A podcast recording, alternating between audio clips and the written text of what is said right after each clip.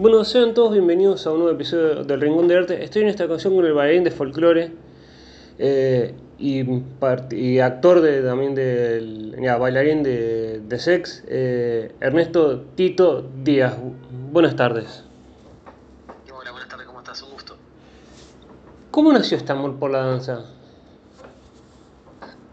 Eh, cuando era chico, a los 6 años, creo que la influencia más grande que tuve este, con respecto a la danza era la de mi viejo. Papá bailaba, pero no de manera académica, y cantaba folclore también de oído, tocaba la guitarra. Este,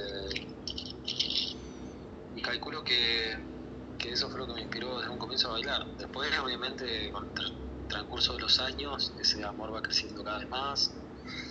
Eh, nació el sueño de mi vida y, y empecé a apasionar muchísimo con la danza, sobre todo folclórica, y después, bueno, se empezó a ampliar un poquito más los géneros de la danza que, que estudiaba. ¿Y cómo fue, digamos, obviamente, empezar ese primer paso, decir, digamos, uno le empieza a gustar y decir, ok, quiero empezar a bailar, o también prepararse para, no sé, también ser como fue campeón nacional de Malambo? ¿Cómo, cómo fue también toda esa preparación o ese decir, quiero empezar a, digamos, uno empieza a bailar? Eh, eh, en mi caso, por ejemplo, bailé de los 6 años hasta los 11, más o menos, eh, por pasión, porque me apasionaba. Amaba bailar, me, me- ponía muy feliz eh, el momento en, en el que tenía las clases, los ensayos. Este, y después me planteé, empecé a competir a partir de los 8 años. Estoy, estoy pensando bien, este, porque es un momento muy especial, el momento en el que te planteas vos mismo empezar a prepararte para, para competir a ese nivel. Este, en realidad es porque nació un sueño muy grande. Desde chico yo soñaba con ser campeón nacional de Malombo, pero a los 11, 12, a los 12 eh, ya estaba compitiendo yo y dije, bueno, si querés llegar a ese sueño me quedó muy en claro que no quería otra cosa en mi vida. Siendo muy chico, el- la lucidez que tenía era, muy amplia y me sirvió de motivación hasta que se dio. eh, pero me imaginaba así, no me, no me imaginaba, mejor dicho, con 40, 50 años, pensando que podría haber dado un poco más y aún así no se dio. Así que sí, pasa, pasa a ser muy, distinta el- muy, distinto el trabajo y la forma de vida que asumí este, de, de esos 12 años. que Me planteé llegar o llegar, que quería que se cumpliese ese sueño. Es como, digamos, el pibe que, que quiere arrancar el fútbol y dice, quiero llegar como, digamos, intenta llegar y a veces tu familia te mira como diciendo, "Mm, ya, el miedo es decir, si no llego, ya, o que no llegue y se frustre o le pase diciendo, ¿por qué no agarro otra cosa? O era como, estás convencido sí o sí llegar. El miedo, no, el miedo estuvo siempre. El miedo era lo que más me, hacía tirar para adelante a la hora de prepararme. Miedo de que no se dieran, de quedar frustrado. Miedo a la frustración de- de por vida, de haberme dedicado a algo durante tantos años, pues ya sabía que me iba a dedicar toda la vida y que no se diera ese sueño, que se hubiese sido un dolor enorme.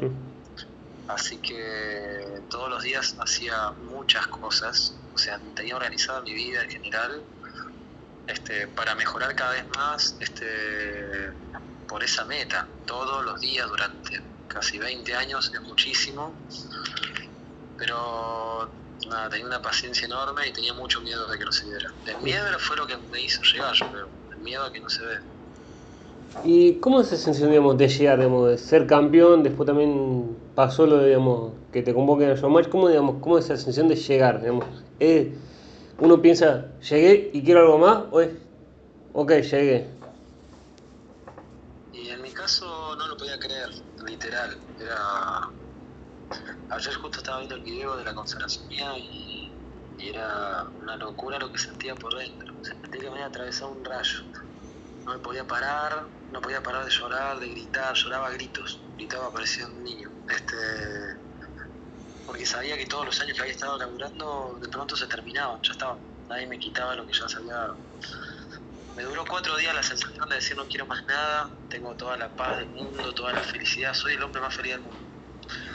Y al quinto día, más o menos, me acuerdo que fueron cuatro días literal porque dos días me quedé en la localidad de La Borda, que es donde se realiza el festival, y dos días después estuve en Córdoba Capital haciendo notas. y después me llevaron a mi casa, me fui a Mire Clavero, eh, que hacía mucho que no iba, y cuando llegué a Mire Clavero dije, no, no, no, ahora que ya se dio este sueño, ahora podés relajarte con el malambo y podés dedicarte a otras ramas de la danza sin que tengas el miedo de perder el sueño, mi sueño ya está cumplido. Y ahí empecé a trabajar y a ampliar un poco las clases que tomaba en cuanto a los géneros que tomaba. Y dejé de bailar solamente malambo y folclore. En realidad yo ya bailaba otras cosas, pero el énfasis estaba todo metido, el foco estaba en el malambo. Eh, y ahí me di cuenta que se podía mucho más, que tenía que tratar de vivir otras experiencias también y no quedarme solo con eso. Y gracias a Dios se fueron dando, fui audicionando, haciendo casting y, y si no me fueron llamando también para, para distintas cosas y lo de Showmatch fue una, un trampolín, un impulso muy bueno para, para ese momento, para que se dieran otros trabajos, por ejemplo, como el de ahora estar en la obra de sexo. Y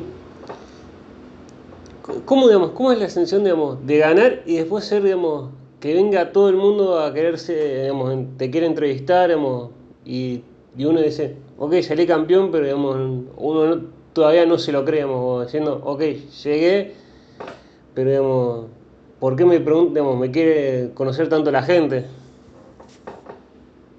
Sí, es rarísima la sensación. Uno está, yo estuve acostumbrado toda mi vida a estar en el anonimato, a que no me conozca nadie.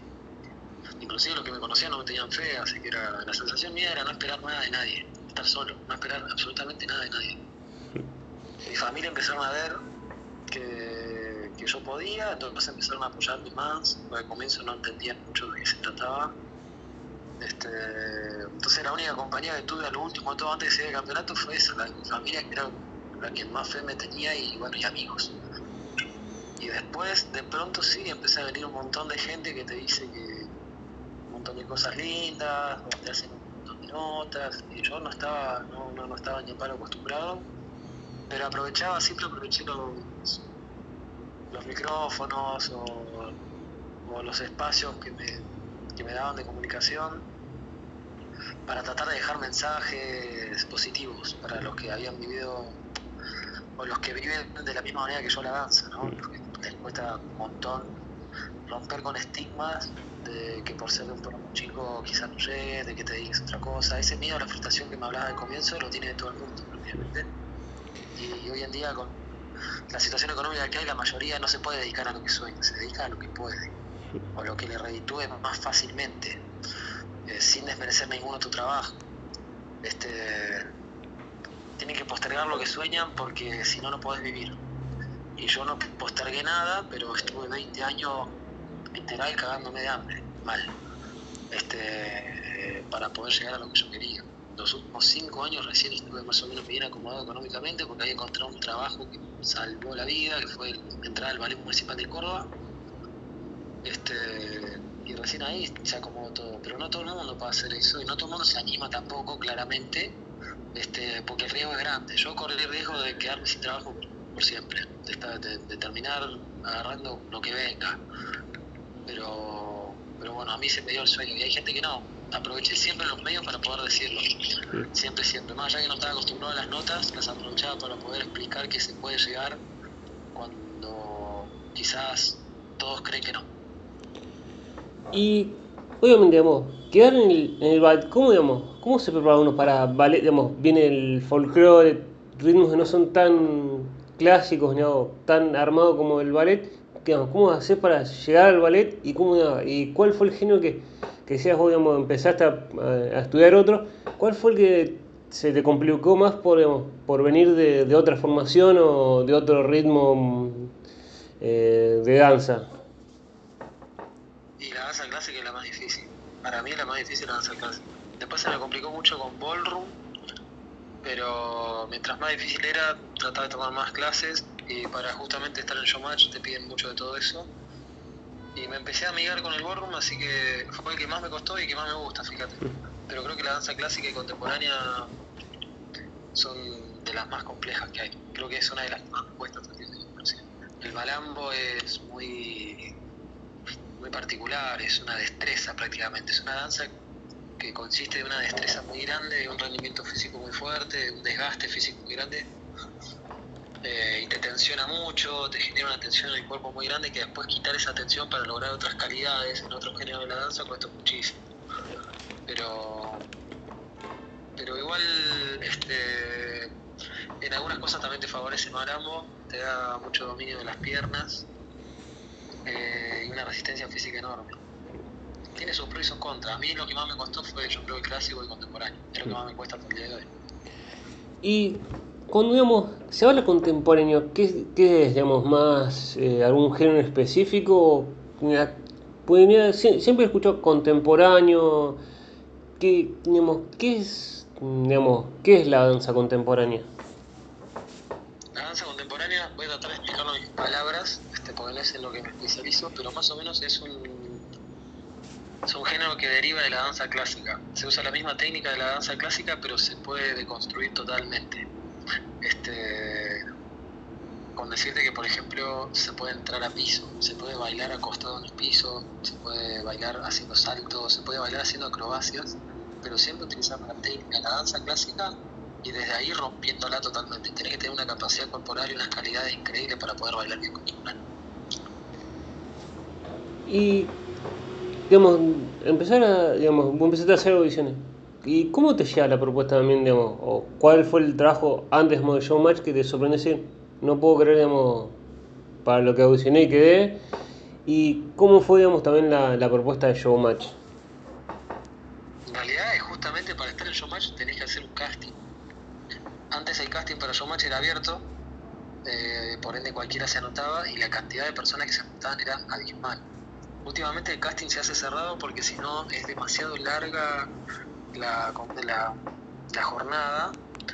Este, así que directamente ellos van llamando a bailarines que ya conocen para que audicionen o eh, piden recomendación a otros maestros para que les traigan bailarines con determinada confianza en, la recomendación de, esos maestros, eh, para que traigan a bailarines nuevos a audicionar.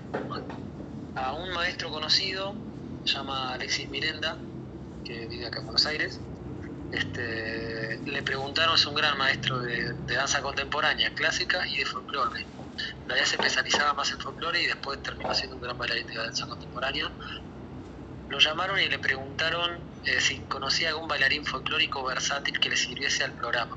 Y él me conocía a mí, no mucho, pero aún así me recomendó, me llamaron para la audición y fui a hacer el casting. Esto fue febrero del 2020. Hice el casting y después me llamaron que había quedado seleccionado. Éramos más o menos 50 parejas las que estábamos audicionando este, y quedamos la mitad, quedamos 25 o 20 más o menos eh, parejas.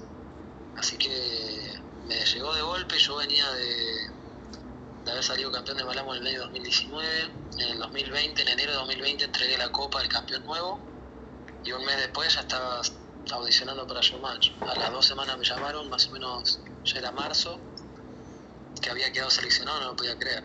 Terminaba una cosa y empezaba otra. Eh, y fue una sorpresa grande la de Showmatch, la verdad no me lo esperaba porque no, me lo, no lo había imaginado nunca, no lo había soñado siquiera, sí siempre en algún punto este, me hubiese gustado estar, pero lo veía, lo veía muy lejano porque, como te decía, yo siempre me dediqué más que nada a un género de la danza, tenía el foco solo en el malam. Así que fue una sorpresa muy grande en mi vida. Digamos, era, digamos, antes de que obviamente pasó el, digamos, que llegó la pandemia, creo en el 2020, eh, ¿cómo fue, digamos, cómo era salir campeón, entrar a la copa y tener que volver, digamos, a un trabajo, por así decirlo, un trabajo atrás del otro. Era como, ok, necesito frenar, era como, sigamos laborando. No, no, no, se veía la inercia de todo. Yo, cuando el Ballet Municipal de Córdoba, tenía un sueldo fijo. En ese momento estaba bastante estabilizado ya. Aparte de haber salido campeón, dejé de invertir en un montón de clases que tomaba, de entrenamiento, de todo. Y pude este, eh, acomodarme un poco económicamente. No, yo estaba muy bien en ese momento y tenía muchas ganas de, aprovechar ese envión, a pesar de que empezó la cuarentena, cuando empezó, a mí me avisaron que había quedado por el programa y a los dos o tres días empezó la cuarentena, era una locura, yo no lo podía creer. Y empezamos a ensayar, yo en ese momento había quedado asignado para hablar con las trillizas de oro, y mi coach era Barbie Reali, y empezamos a ensayar vía virtual por videollamadas, y después yo tomaba clases todo el día de, un montón de cosas distintas. Como que pasé de estar todo el día preparándome para malapear a estar todo el día preparándome para bailar un montón de cosas, este, solamente que la preparación era de ahora de manera virtual. Tomaba clases por Zoom, de acuerdo, por, por videollamadas particulares con algunos profs. Este, tomaba como 6, 7 clases al día y entrenaba. Esa fue mi cuarentena. Durante 6 meses estuve haciendo eso. Y aproveché la inercia de una cosa que se daba con otra para no perder el envión. Después ese bailando no se hizo, pero me sirvió de motivación para entrenar durante toda la cuarentena y ensayar. Así que no, nunca, nunca pensé en frenar en ese momento. Fue como digamos un envión en, en un momento que todo el, como el mundo frenó y, y, no podía moverse. Tal. Veía que todo el mundo estaba complicado, un montón de cosas y yo estaba encerrado con la única tarea que tenía que hacer era aprender, tomar clases de un montón de ritmos porque el programa después te pone a bailar lo que sea. ¿Y cuál fue el ritmo dentro de Showmatch que te dijeron tomar clases? Dijiste, ¿qué, es esto? No, no, entiendo mm, este estilo de danza o, este ritmo. No, me sentí bien con todo, dentro de todo. Me costaba uno más que otro, pero no, no hubo uno que directamente no lo conociera, porque en realidad tampoco tampoco es que, que lo que nos decían bailar era algo que yo desconocía del todo. He bailado un montón de cosas también, Sí, en un momento me hicieron bailar shuffle, por ejemplo, que era algo que mucho no conocía, pero no me costó aprenderlo. Lo único que me costó que no pude hacer bien fue cantar, pero después que me quedó una materia pendiente ahí de poder tomar clases y eso, pero este después lo demás no, no, no, me sentí bastante bien con todo. ¿Y cómo digamos trabajar en showmatch, digamos, uno que es bailarín, digamos, se dedica a la danza y no está tanto en el mundo o en el show que arma se arma alrededor del showmatch? ¿Cómo se hace uno para aislarse y no, digamos, no, concentrarse en el chimento o todo el, ruido que hace el, espectáculo de showmatch? Y vos evitar un poco. En realidad lo que sucede es que el programa tiene una parte en la que se le da eh, mucha importancia a la parte artística, en este caso de la danza o del canto, que hay muchos que lo hacen cantar pero después también es un programa, es un programa mediático como cualquier otro, en donde todo lo que suceda, porque es un reality, por ende todo lo que, todo lo que se pueda hablar, todo lo que se pueda contar, a ellos les sirve. Y después cuando uno cuenta algo, hay otro que va a opinar acerca de eso, y otro que te va a dar un consejo acerca de eso, y otro que le va a molestar eso que hiciste, que dijiste, o no, va a estar de acuerdo, otro que se va a emocionar a raíz de eso. Este, es un reality, yo a mí me trataron muy bien dentro de todo, hubo momentos un poco incómodos nada más, pero en general me trataron súper bien. Este, no podés quedarte callado, esas cosas se dan. Hay bailarines que no les preguntan nada, porque en realidad a nosotros no nos corresponde hablar, que, que tiene que hablar de ser famoso. Hay bailarines que no les preguntan nada y ese bailarín va, baila y se retira y nada más. Y hay otros a quienes sí le preguntan cosas y vos podés tratar de contestar o no, o podés contestar de una manera sutil y tratar de no, de no entrar en, en una, una red interminable de, de, idas y vueltas, de comentarios. En mi caso, a mí, las veces que me hicieron hablar, yo fui muy sincero, fui muy agradecido, estaba muy contento y muy emocionado también estando ahí. Este, y a lo sumo un par de chistes y cosas así, pero conmigo siempre fueron muy respetuosos y cada vez que me hacían hablar era desde ese lugar. Este, solamente en un momento me vinculaban con, con, mi, con mi famosa, con Viviana, este, que nos pareció algo súper gracioso y nosotros no dijimos ni ni, ni, sí ni no, entonces también ellos le generaban muchas dudas, pero nosotros nunca habíamos estado juntos con ella. Ese fue el único momento en donde se volvió un poco mediático nuestro paso por el programa, después lo demás fue todo, fue todo muy, muy grato, nos trataron muy bien y fueron muy amables siempre. Vos podés evitar entrar en, en cuestiones mediáticas y normalmente cuando entras en cuestiones mediáticas es cuando estás contando algo que no es. Después cuando contás, cuando vas con la verdad y contás lo que sos y eso, este, no, no, se crea un ida y vuelta y no te metes en embrollos, nunca.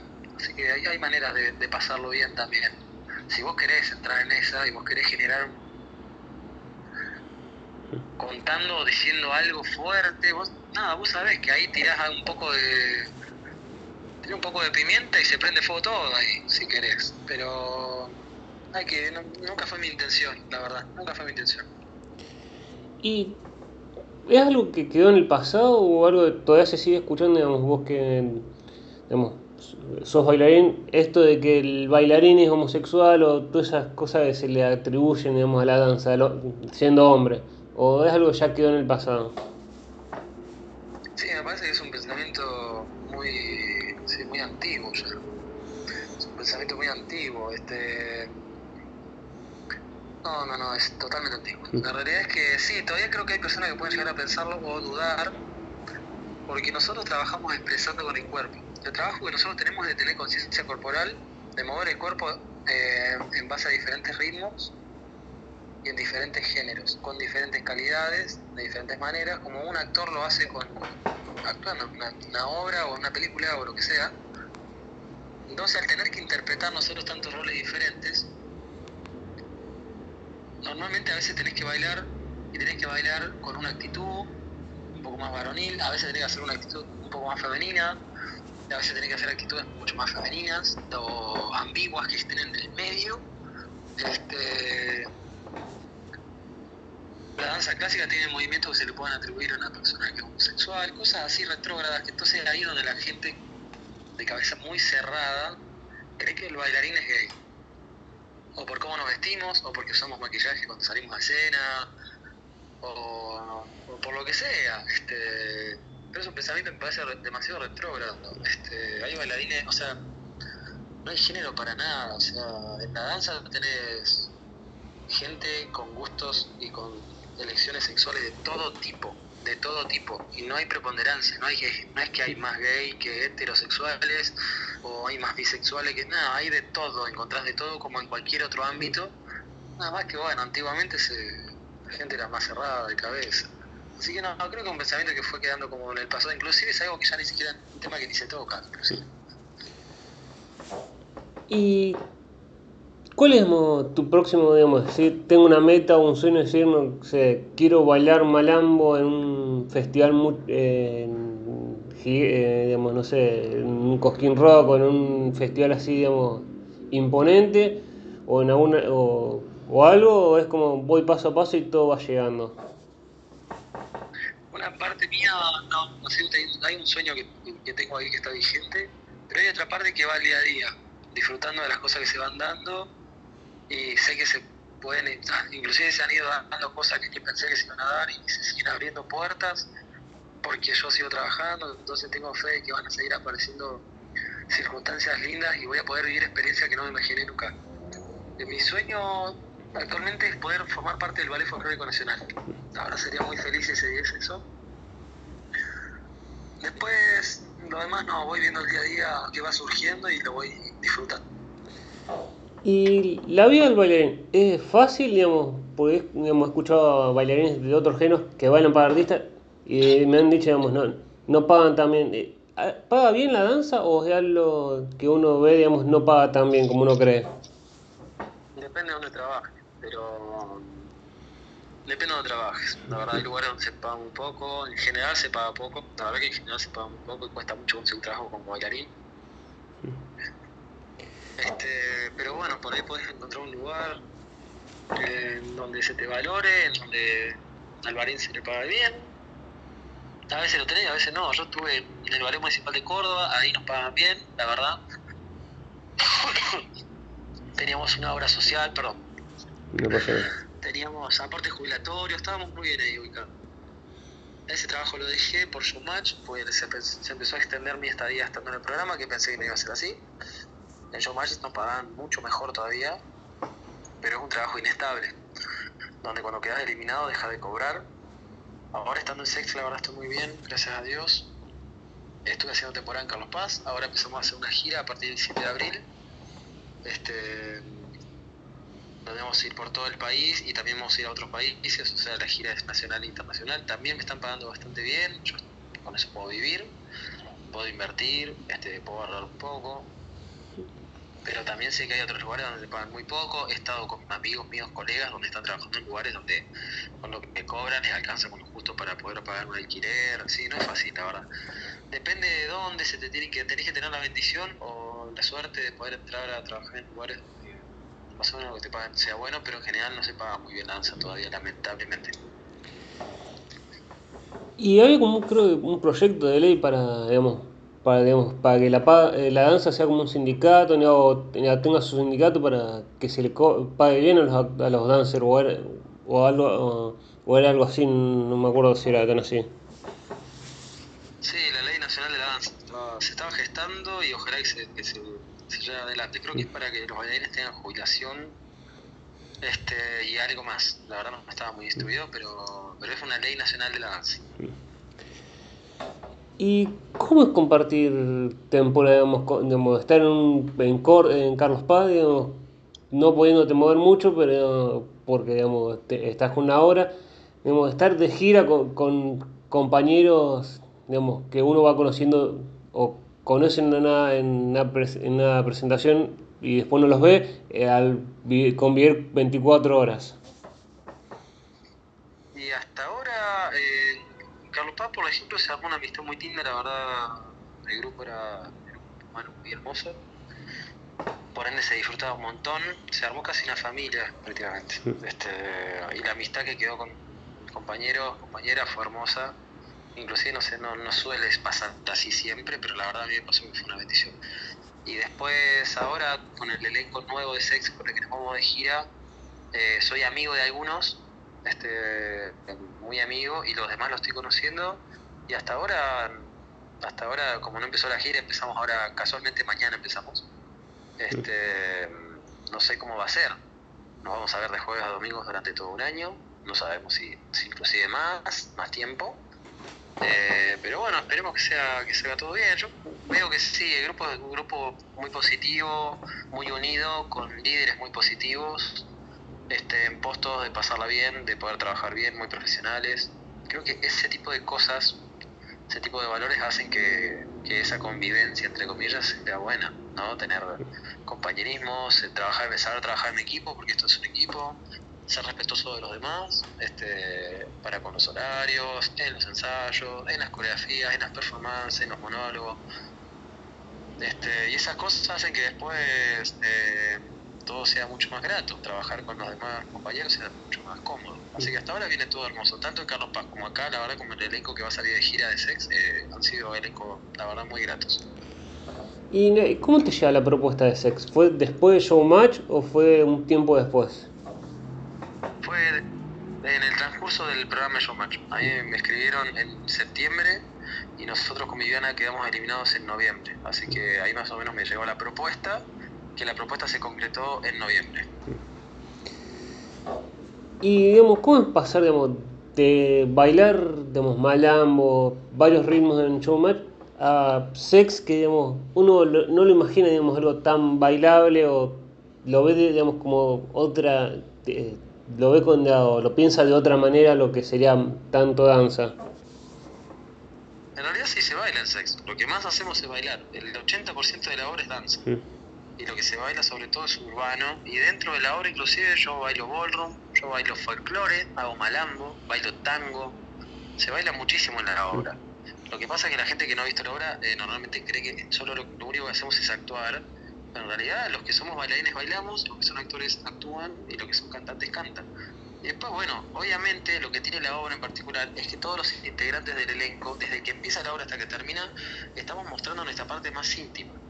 O sea, estamos no dejando de bailar, ni de cantar, ni de actuar, pero constantemente lo hacemos desde un lado muy íntimo, donde estamos mostrando nuestra sexualidad totalmente al desnudo para todo el público. Inclusive por momentos interactuamos con la gente y entramos en ese modo con la gente.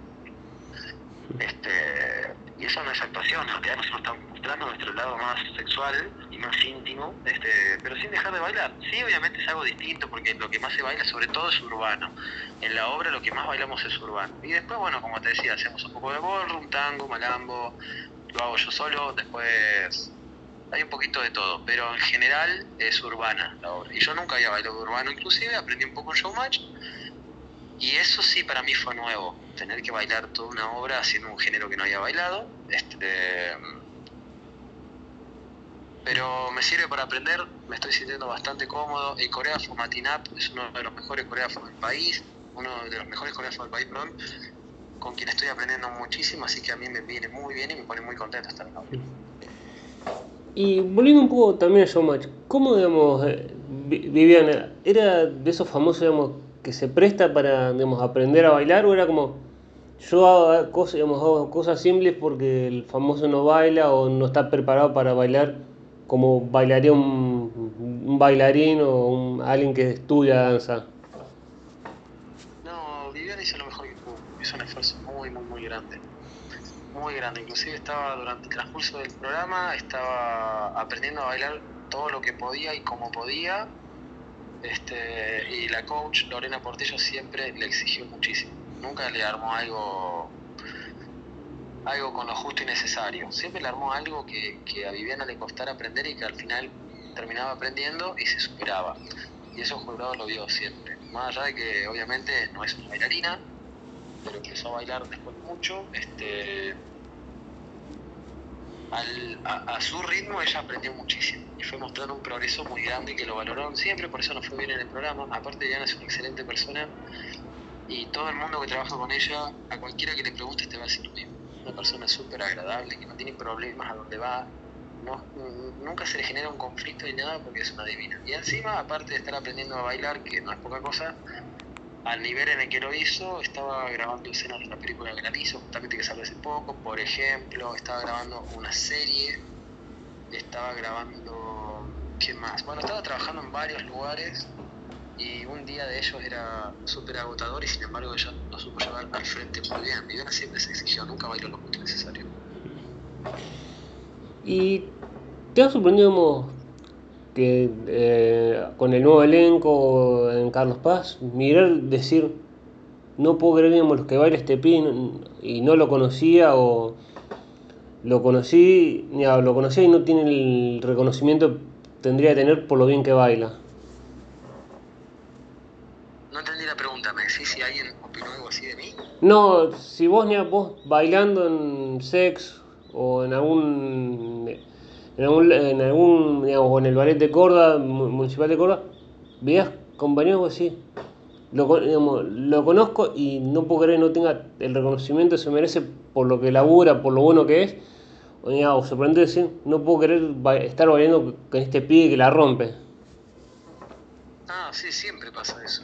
Siempre, siempre pasa eso. Siempre hay un bailarín, una bailarina que tiene un talento increíble, pero que está en un lugar donde no se lo reconoce o donde no la han visto, donde no se le dio, también uno tiene que aprender a mostrarse. Hoy en día las redes sociales te ayudan para mostrar quién sos y permitir que todo el mundo entero te busque o te encuentre, por lo menos. Que no te busque, pero te termine encontrando sin querer. Eh, o ir a, mostrarse en casting, ir a, distintos castings e ir y probar y mostrarse, insistir. Pero hay chicos que son muy talentosos que, que no, que no se muestran mucho, que están en lugares metidos que que hace que mucha gente se los pierda. Eso pasa siempre, me ha pasado siempre, siempre. Yo por estar donde estoy no quiere decir que sea mejor que un montón de bailarines que he visto que no se han mostrado. Yo tuve una bendición y mucho trabajo durante muchos años. Este, pero tuve la bendición de que siempre aparezca alguien que me vea y yo también tener la, astucia de estar constantemente mostrándome o pidiendo que me vean o, o intentando este, crecer un poco más o abrir puertas inclusive, pero por una cuestión de trabajo, necesito trabajar. Sobre todo ahora que estoy en Buenos Aires, no tengo trabajo fijo. Este, hay que, sí, eh, siempre hay bailarines que son hiper talentosos, con los que he compartido mucho, pero a veces el no mostrarse mucho hace que ellos queden ahí medio en el anonimato o en lugares donde los conoce poca gente en comparación de los que los podrían llegar a conocer. ¿Y cómo fue el viaje, digamos, pasar de Córdoba a, Buenos Aires. ¿Es difícil acostumbrarse, digamos, a, a lo que se llama la gran ciudad o, uno se acostumbra a hacer? No, es distinto. Me fui acostumbrado, yo vivía en Miraclavero, pasé a vivir en Córdoba Capital, una ciudad mucho más grande, donde tenés que manejarte en colectivo o con taxi por distancias muy largas. Este, y lo mismo venir de Córdoba para acá, siempre me voy manejando así, de un lugar a otro, en donde no conoces nada y te tenés que ir manejando, te tenés que ir acostumbrando.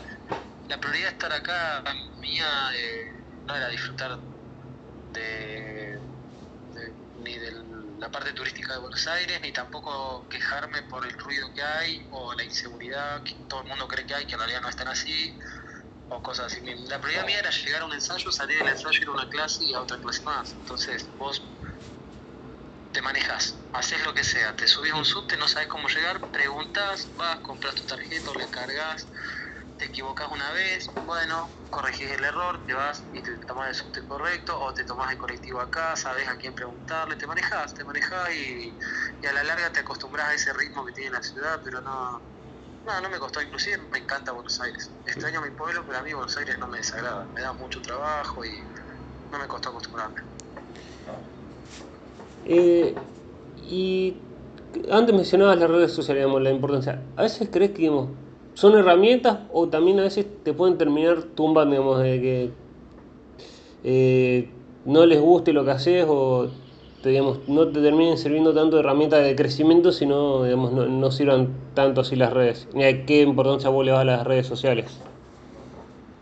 La red social para mí y para muchas personas con las que voy compartiendo hoy en día como colegas, trabajo y cosas así, es nuestra herramienta de trabajo ni más ni menos, una herramienta de trabajo. Nosotros por medio de la red social conseguimos trabajo, conseguimos cáncer, este, hacemos trámites, lo utilizamos como un currículum activo constantemente, actualizado cada 3-4 días y de paso contamos un poco nuestra vida social.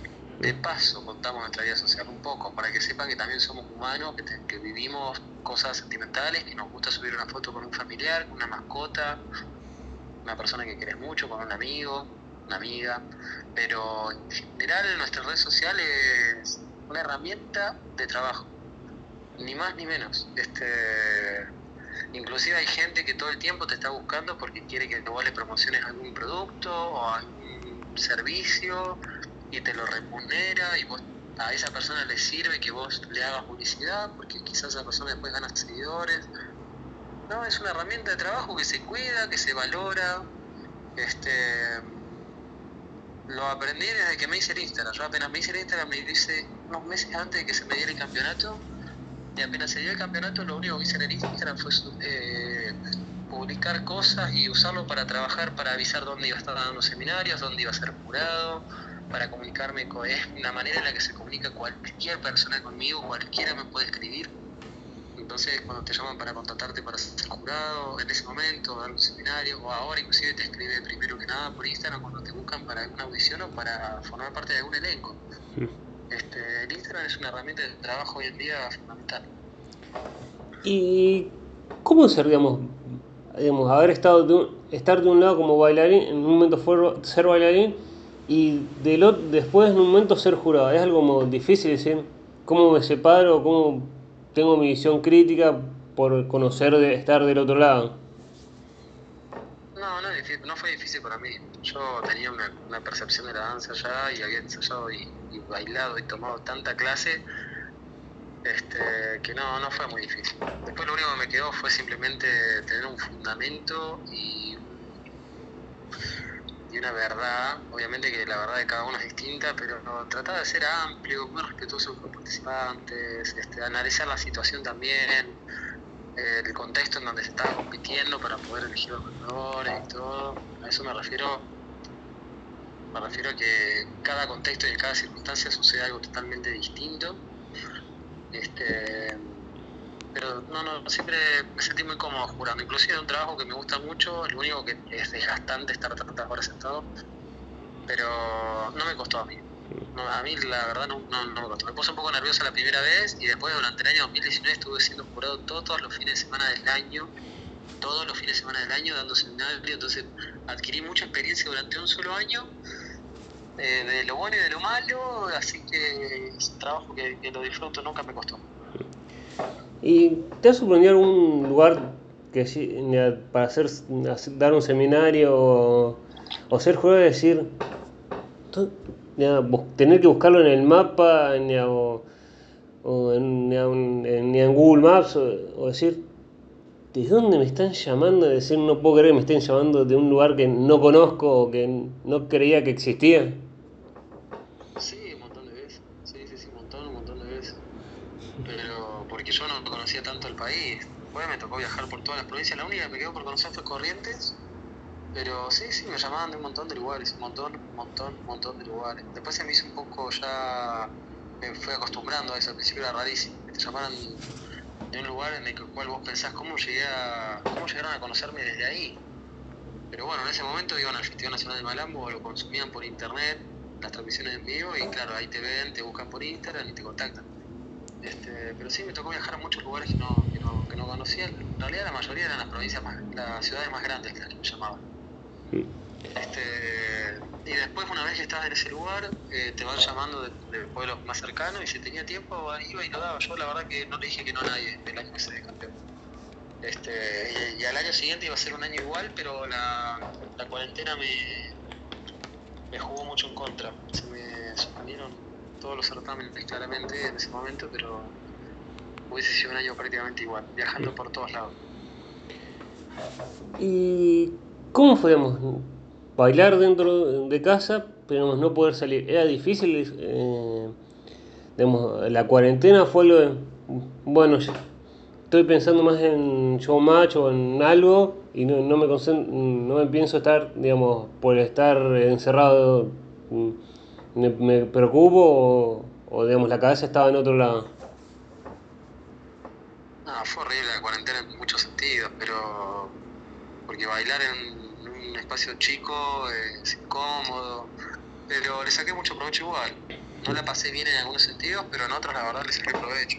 Aparte no nos dijeron que iban a ser tantos meses, nos dijeron que iban a ser 15 días. Así que al principio era todo divertido, era una experiencia rara, distinta, nueva después todo el tiempo estábamos todos ilusionados con que se iba a terminar y no se terminaba, pero no, no, yo la verdad que le saqué muchísimo provecho porque me la pasé tomando clases. Sinceramente fue nada más que eso. ¿Y qué ha pasado, digamos, ah, digamos antes de, esto, digamos, del ballet de municipal de Córdoba, de Showmatch? Eh, ¿Algún amigo o familiar te haya dicho, buscate un laburo común porque esto del malambo, la danza, no se, digamos, no se puede vivir o no va a tener la estabilidad económica que tendría un laburo, por así decirlo, común. Sí, sí, eso me pasó siempre, de chico me pasó siempre. Lo viví hasta los. más o menos hasta los 20 años, porque a los 23 entré yo al ballet municipal. Que todo el mundo me decía, loco, ¿estás seguro? Sí, yo lo viví, esa fue la historia de mi vida. Todo el mundo me decía, dedicate a otra cosa, porque la verdad de esto nos preocupa que no puedas vivir Así que fue, para mí fue una frase que me acompañó toda la vida prácticamente. ¿y cómo es, es duro convivir digamos, esa frase, digamos, dicen, de, no, de esto no se puede vivir y uno demostrarles o luchar por, por, los, por los sueños de uno? Sí, lo duro es no tener el apoyo de la persona que en ese momento lo necesitas. Yo me acostumbré a, a automotivarme solo siempre. E inclusive en un momento ya no me dolía eso para mí era algo normal. Era una persona que, tenía amor propio y que no, si no me abrazaban o no me decían bien, dale, dale para adelante, para mí era igual, me daba igual, estaba totalmente helado ya. Ahora por dentro ya sentía que no sentía nada. Después cuando se fue dando y, empezó a aparecer un poco más el apoyo y la fe en mí, obviamente era bienvenida, nunca tuve rencor para con la gente que no, que creyó que no, que no se podía este, pero la verdad para mí este, en un momento era me daba igual. Total yo iba a seguir peleándola y hasta que no se dieran no iba a parar. Este, por eso mucha gente después estaba contenta. Sabía que me había yo mismo automotivado solo durante tantos años, entonces ya, era una situación, modestia aparte, admirable. Un pibe chico que, no le importaba nada y que sin que nadie vaya y lo aliente seguía para adelante, es, no, no sucede siempre. Y no sé si está, está en pareja o ha estado en pareja con, digamos, con, con esto de lance, no sé, lo de showmatch o ahora en sex. ¿Alguna pareja le ha hecho o, si estuvo en pareja en, está en este momento, digamos, que diga, me hace ruido digamos, que vayas a bailar, digamos, que, hagas sex o showmatch podemos bailar que le den celos o no? Sí, puede pasar. A mí no me pasó nunca. Eso no, me pasó.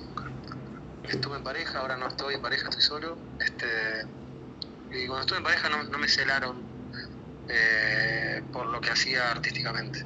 Ni estando en Sex, ni estando en Showmatch. Y. ¿Cuál, digamos, cuál es. La, la, danza se sigue profesionalizando siempre o es como uno llega a un punto, empieza a trabajar y deja de. Digamos, de, de seguir, de, de estudiar o uno sigue aprendiendo todo el tiempo? La danza tiene la particularidad que se estudia, y mientras más estudias, más trabajo se te dan, pero un momento en donde si querés te podés quedar con lo que tenés o podés seguir aprendiendo, no importa la edad ni nada, podés seguir aprendiendo tranquilamente porque podés hacerlo por hobby inclusive. Hay cosas que las terminan aprendiendo bailarines que ya son grandes, que ya están, ya están prácticamente consagrados, jubilados, ya casi no bailan mucho y sin embargo toman algunas clases por darse el gusto de bailar. La danza no deja de ser un, arte hermosísimo que te regocija el alma, sinceramente, ni más ni menos entonces hay bailarines que después de más grandes siguen tomando clases simplemente por el hecho de darse el gusto de tomarlas.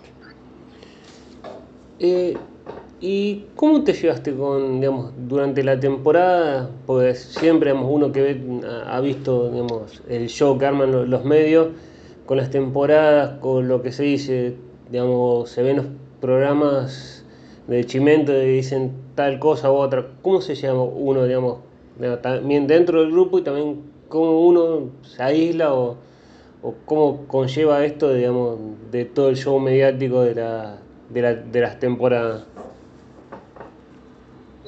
Espectacular. A mí en mi caso no hubo show mediático, no hay nada. En realidad no hay, no hay,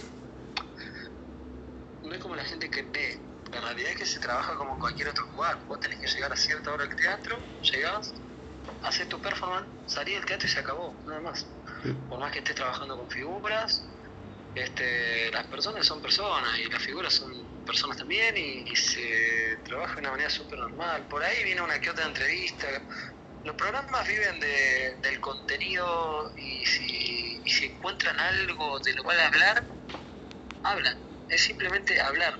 Pero lo que sucede en realidad es mucho más simple, se trabaja y nada más. No, no, no, no, no, sucede lo que todo el mundo cree.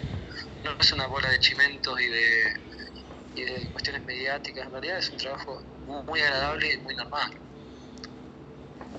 ¿Y cómo es Muscari como director? ¿Es un director exigente o es uno que, que va trabajando con cada bailarín, digamos, y también, también como también es Matinap, digamos, son dos personas exigentes o uno que, digamos, exige pero también recompensa o trata de buena manera con quien está trabajando?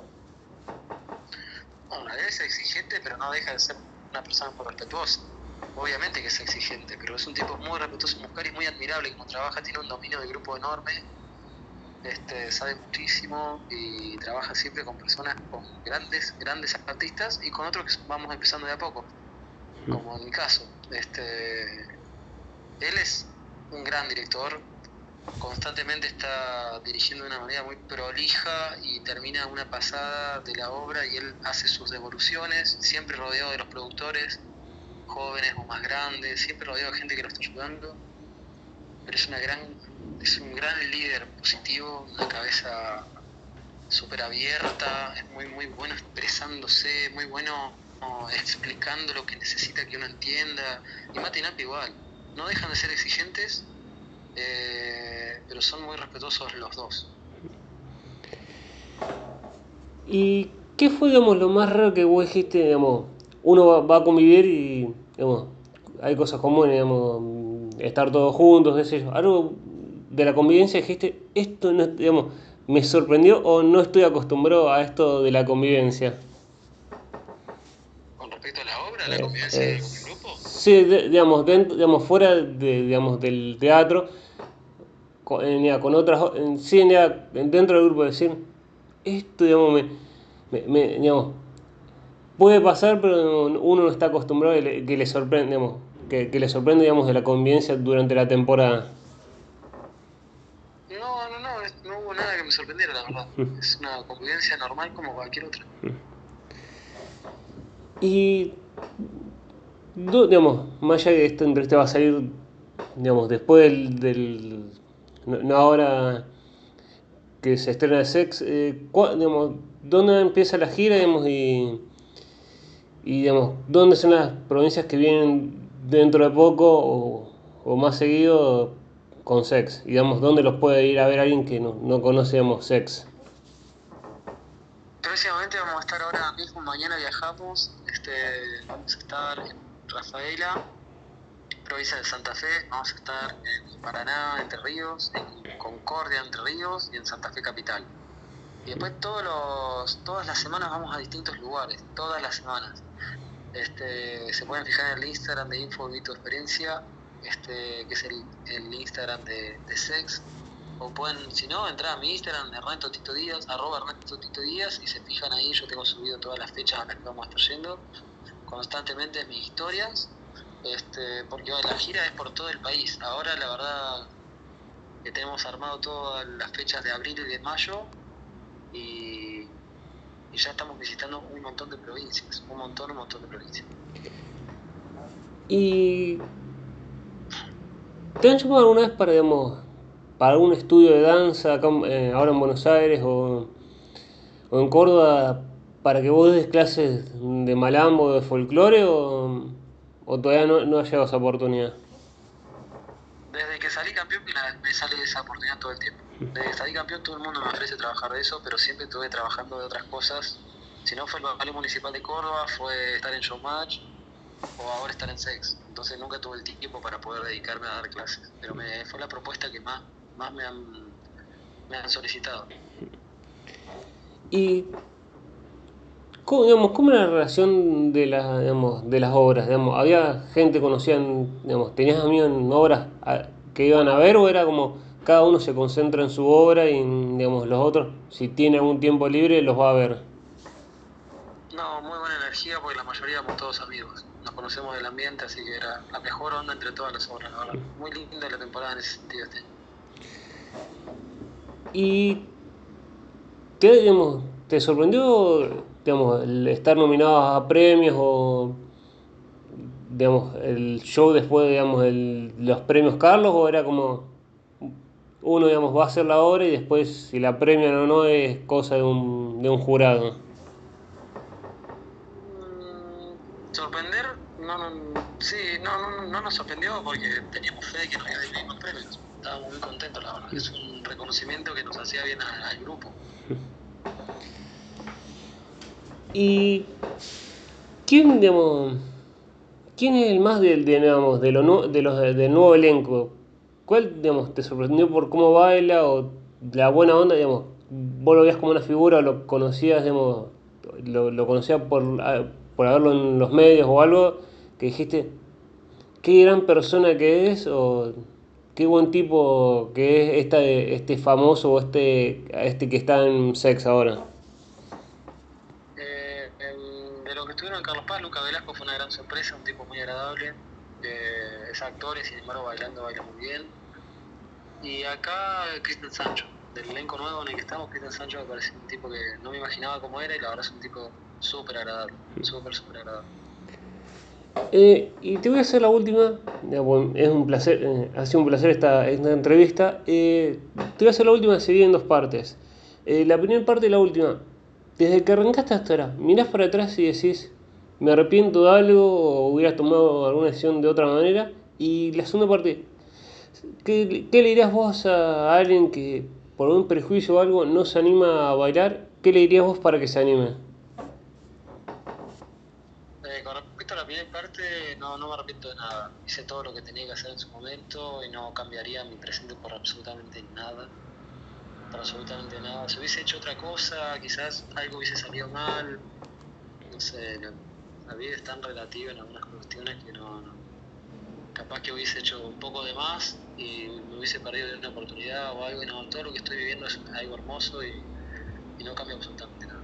Y después lo otro que la gente mucho no se anima a jugársela por un sueño, prefiere quedarse con, con lo que con una seguridad o una estabilidad económica y eso y es entendible, es entendible, pero yo les recomiendo que se la jueguen un poco, que se la jueguen un poco mucho, que se sufre y duele y cuesta y tenés que sacrificar un montón de cosas durante un tiempo, pero después de pronto la vida te reditúa todo, te lo reditúa todo, todo el sacrificio que hagas, todo, mientras más grande sea, después de después te llega en forma de, bendiciones. Para mí, a mí me pasó eso en mi vida. Y hoy en día disfruto de cosas increíbles que se van dando y pienso, no puedo creer que se dé esto. Y después pienso, claro, no, sí, créelo porque te mataste, te mataste tanto y nadie lo supo, no pudiste ni grabar un día de eso en lo que tanto trabajabas entrenando, ensayando, sintiendo molestias, sintiendo dolores, sintiendo malestar, porque eso es lo que te genera el trabajo constante. No era cansancio, era directamente descompostura. Y era algo que, se había vuelto cotidiano inclusive en mi vida. Esa, esos dolores, esa descompostura. Bueno, todo eso después se reditúa, la vida te lo va devolviendo en algún momento, nada más que bueno, a veces tarda mucho, como me pasó a mí, casi 20 años, y a veces tarda un poco menos.